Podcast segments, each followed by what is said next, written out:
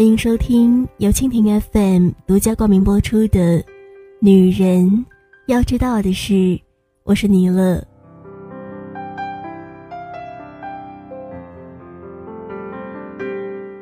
敬一丹，中央电视台名牌栏目《焦点访谈》《东方时空》的主持人，并主持了香港回归、澳门回归、感动中国等一大批具有全国影响的节目。曾连续三次被评为全国十佳电视节目主持人。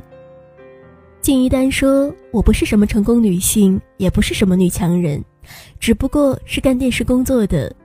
如果说还取得了一点小小的成绩的话，只不过是比别人多付出了一些汗水而已。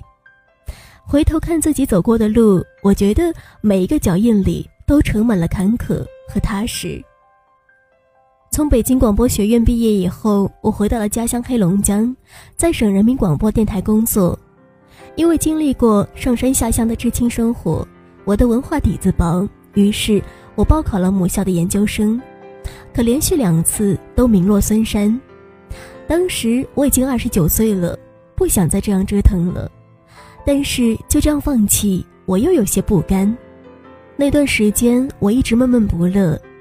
我的母亲是个知识女性，她对我说：“人的命运掌握在自己的手里，真的要想改变自己的话，什么时候都不算晚。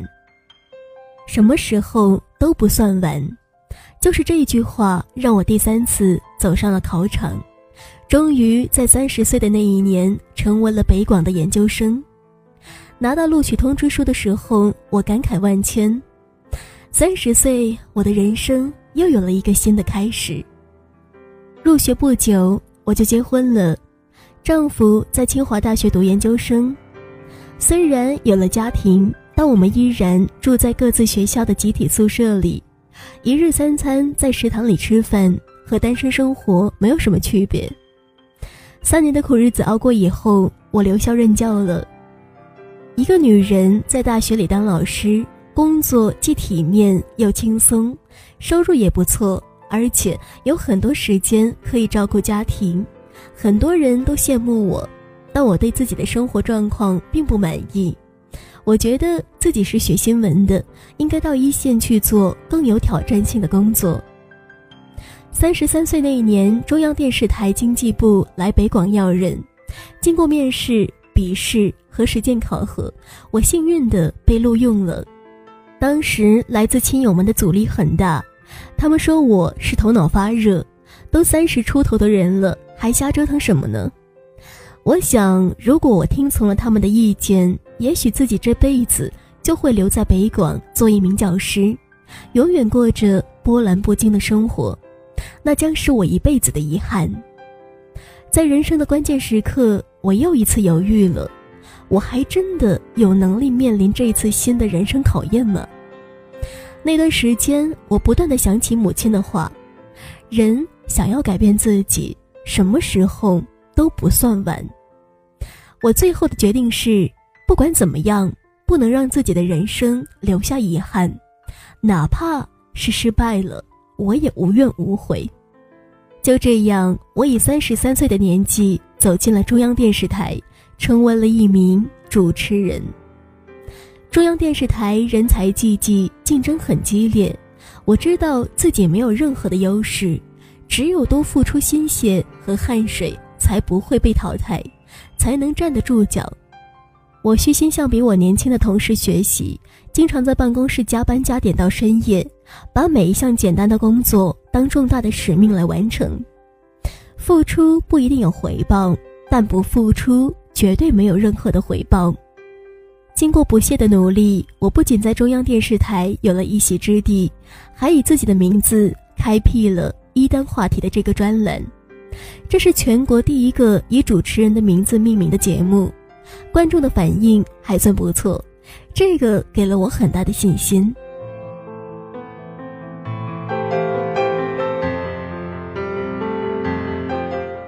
转眼我就到了四十。看到镜子里自己眼角细密的皱纹，我突然有一种深深的危机感和失落感。四十岁对一个女人来说是一道迈不过去的坎，尤其对女主持人来说更是尴尬的年龄。每天早晨起床，我第一件事情就是想到自己的年龄，每天患得患失，内心充满着苦涩和忧郁。我把自己的困惑和烦恼向母亲倾诉，她说：“丹娜，你不觉得这十几年来你是越来越美丽了吗？每一个人都不可避免会变老，有的人只是变得老而无用，可有的人却会变得有智慧、有魅力。”这种改变不是最好的吗？那一刻，我迷茫混沌的心豁然开朗。是啊，年轻女主持人的本钱是美丽和青春，而四十岁的我，虽然青春和美丽已经不在，但我可以靠自己的智慧、学识、修养和内在的气质来赢得观众的喜爱。年龄对一个人来说，可以是一种负担。也可以是一种财富，心态平和了，工作的热情又重新回来了。尽管我已经四十多岁，但领导依然让我在节目组里挑大梁。我的人生应该说没有什么被命运和机遇特别垂青过，每一步都是我自己踏踏实实走下来的。我特别要感谢我的母亲，是她在那些关键的时刻解开了我的心结。告诉我，人生的方向应该把握在自己的手里。如果到了五十岁、六十岁，又有了新的梦想在诱惑我，我想我依然会义无反顾地朝着它走去。好的改变，什么时候都不嫌晚。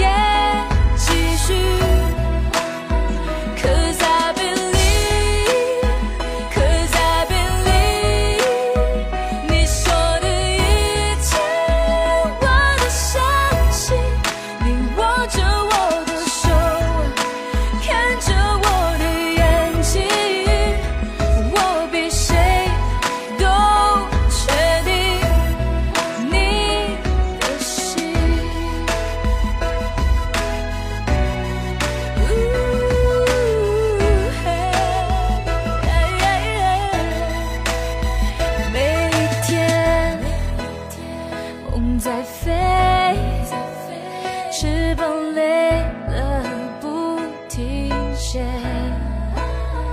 挥着手，想着谁。